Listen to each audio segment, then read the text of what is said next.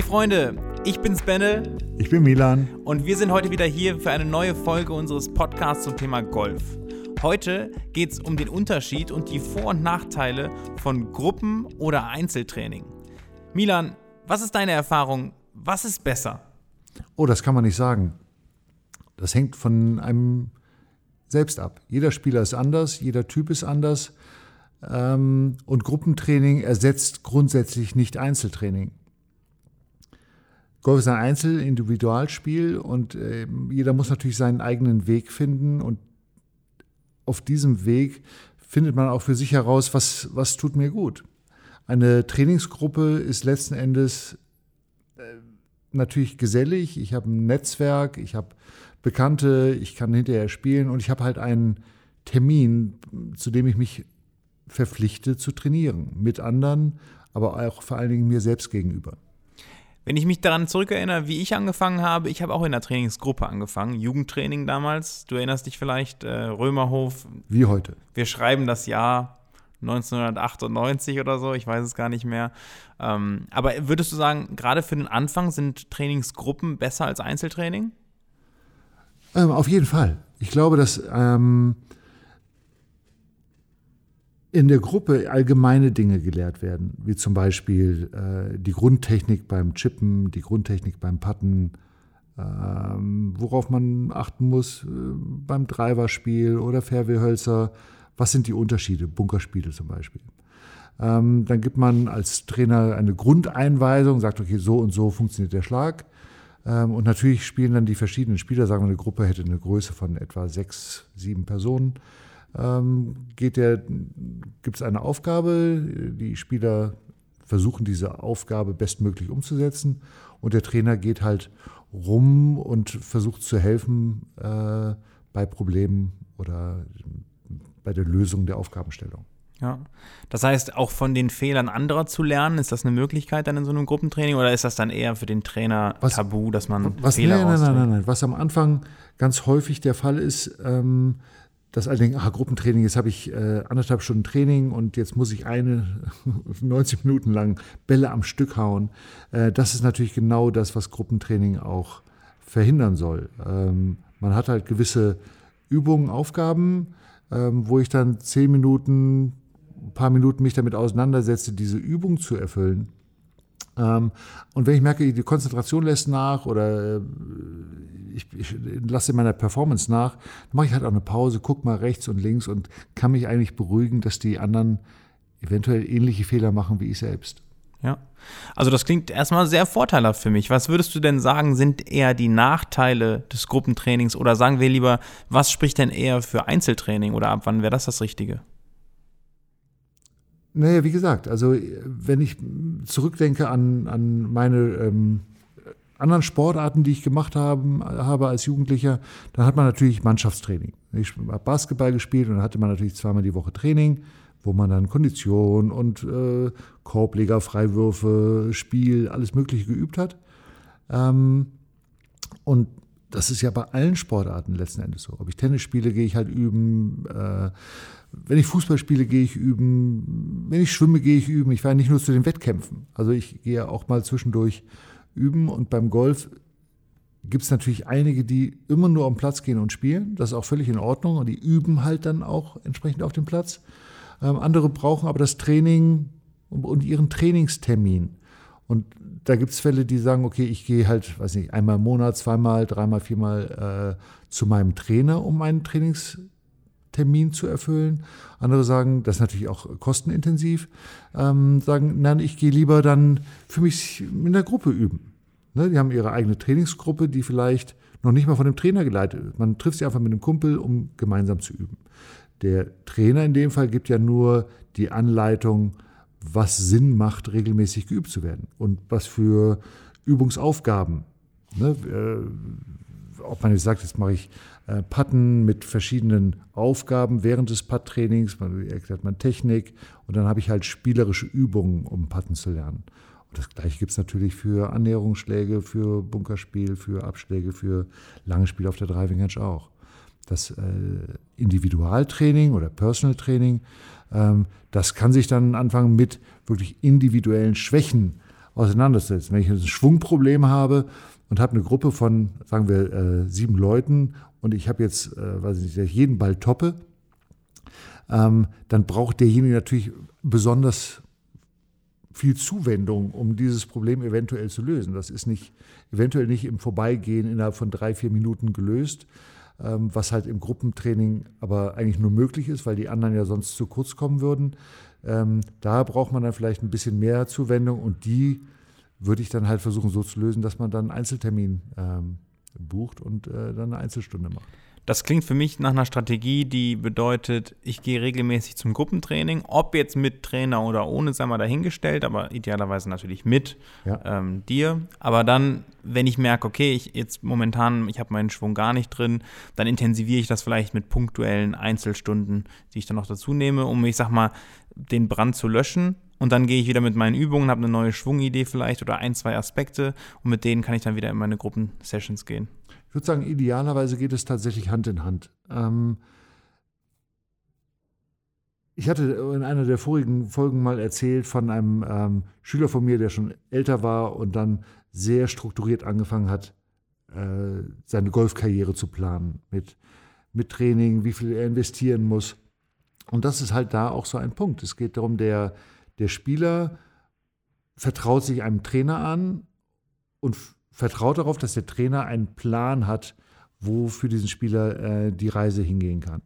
Und das sollte halt kommuniziert werden, dass man ähm, einen gemeinsamen Plan erstellt. Ne? Ein Teil davon kann sein, zu sagen, okay, Gruppentrainingseinheiten können dazugehören, wo man auch mal nachfragen kann, was läuft da gerade gut oder schief. Und die normalen Schwungkorrekturen werden dann ähm, im Einzelunterricht vorgenommen. Da kann man vielleicht mit Video arbeiten oder mit Trackman oder mit anderen Analysegeräten. Ähm, und der Lehrer kennt ja dann seinen Schüler auf Vertrauensebene und weiß, woran er dann arbeiten muss. Die Erfahrung sagt, es sind letztlich immer die Kernurfehler, die man hat, die, ähm, an denen man arbeitet, bis sie dann tatsächlich behoben sind. Ja, und Finde ich gut. Also ich finde grundsätzlich dieses Thema Gruppentraining einen richtig guten Impuls. Ich glaube, früher war das gar nicht so beliebt oder ist das gar nicht so oft vorgekommen, außer jetzt im Jugendtraining oder dann Mannschaftstraining. Aber ich habe nie davon mitbekommen, dass irgendwie meine Eltern in einem Gruppentraining dabei gewesen sind oder so oder grundsätzlich sowas stattgefunden hat. Aber das macht für mich schon sehr viel Sinn, weil ihr ja auch, wenn ihr regelmäßig mit Freunden spielt, dadurch auch diesen sozialen Kontakt habt und da macht das auch alles mehr Spaß. Also ich erinnere mich dran, wenn ich im Jugendtraining hatte, hat das auch alles mehr Spaß gemacht. Siehst du das auch so? Also, dass das Leute auch mehr motiviert, wenn sie dann ihre, ihren harten Kern haben an Leuten, mit denen die spielen? Ja, ganz bestimmt. Es gibt halt diese klassischen Golfklicken, die Golfkumpels, die man hat, mit denen man spielt, die natürlich über solche äh, Incentives oder Gruppenevents äh, dann auch weiter verstärkt und äh, aufgebaut werden. Es war früher so, da hast du völlig recht, ich glaube, haben Golflehrer zu 90 Prozent Einzeltraining gegeben. Ähm, und Gruppentraining ist ein bisschen jetzt auch, äh, ich sag mal, das Kind unserer Zeit. Ob das jetzt ein Fitnessstudio ist, wo man dann sein, seine Spinning-Gruppe hat oder ähm, äh, Tanzkurse, Gruppentraining, ist es einfach viel gegangen in Gruppentraining. Und gerade beim Golf, weil natürlich viele ähm, vielleicht keine Struktur haben in ihrem Umfeld, in ihrem Netzwerk, ähm, dass man einfach gucken muss, wie kriege ich das für mich aufgebaut und interessant ähm, sortiert.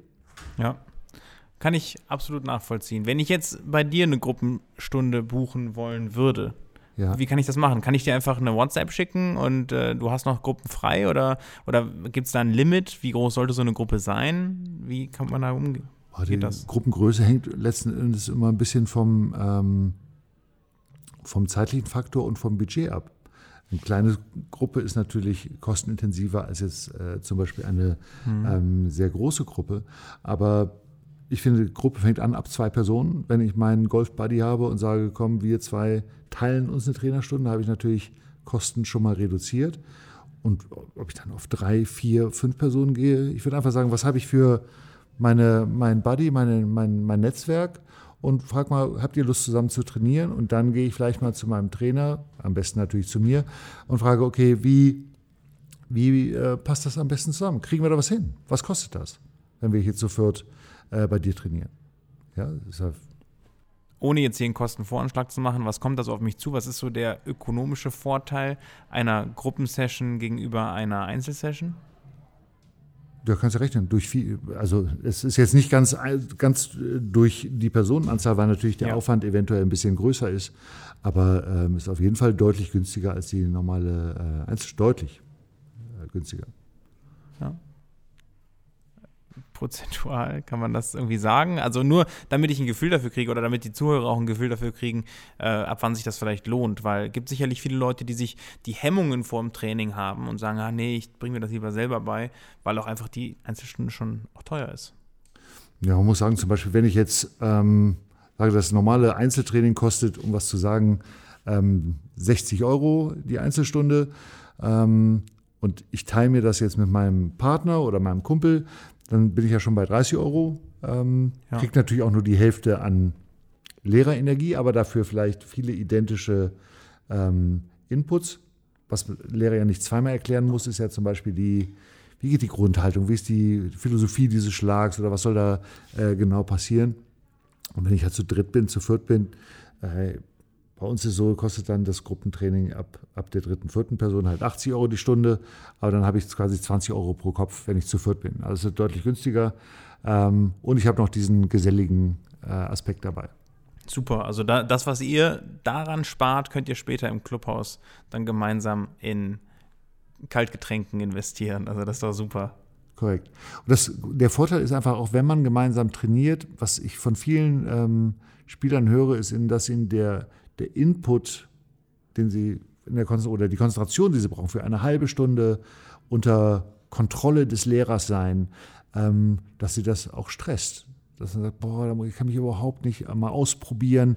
Ähm, beim Gruppentraining ist halt so, oder wenn man mehrere hat, dann kommt der Lehrer, gibt vielleicht einen kurzen Impuls, das kann ich dann als Spieler üben, ähm, vielleicht nochmal nachfragen. Der Lehrer ist halt nah genug, um nochmal nachfragen zu können, aber ich kann auch mal so für mich ähm, ausprobieren. Das ist dann für viele ein echter, echter Vorteil. Auf der anderen Seite gibt es halt auch die, die, die den vollen Input haben wollen und gierig darauf sind, dieses eins zu eins Coaching zu haben, um da am besten daraus performen zu können. Aber das ist auch ein bisschen eigene äh, Typsache. Das ist jeder Jack anders, wie wir ja. in Köln sagen. Und muss sich auch alles gut ergänzen. Also ich finde, das ist eine, das, das zieht einen ziemlich guten Schlussstrich darunter. Ähm, Gruppentraining sollte man in Erwägung ziehen, die punktuell durch Einzelstunden, durch äh, Intensivstunden, wenn es dann irgendwie gerade brennt, ähm, kann man die noch da, ich sag mal, mit einstreuen, aber grundsätzlich das Grundrauschen durch ein Gruppentraining zu machen. Und du hast noch einen Punkt. Was sich natürlich zusätzlich anbietet bei kleinen Gruppen, wenn ich sage, ich habe eine Gruppe von drei bis vier Personen, diese gemeinsame Platzrunde, die wir vorher auch schon mal besprochen haben, ist natürlich dann vom Kostenaufwand deutlich weniger intensiv. Ne? Der Lehrer sieht aber alle Facetten des Spiels auf dem Platz und kann das halt in den nachfolgenden Gruppen-Sessions dann ähm, auch wieder äh, aufarbeiten. Das war tatsächlich ein Golden Nugget seiner Zeit. Also, wenn ihr die Folge noch nicht gehört habt, geht auf jeden Fall zurück und hört euch das an. Ähm, ihr solltet euch eh alle Folgen anhören, aber das war nochmal ein guter Input an der Stelle. Danke, Milan. Ich hoffe, euch hat die Folge gefallen. Ähm, wir hören uns in der nächsten Folge. Bleibt dabei und empfehlt uns gerne euren Freunden und all euren Kollegen in der Trainingsgruppe, wenn ihr schon Trainingsgruppen habt. Und wir würden uns freuen, wenn wir noch mehr Zuhörer bekommen und noch mehr Leuten dabei helfen, besser und schneller einzulochen. Bis zur nächsten Folge. Schönes Spiel.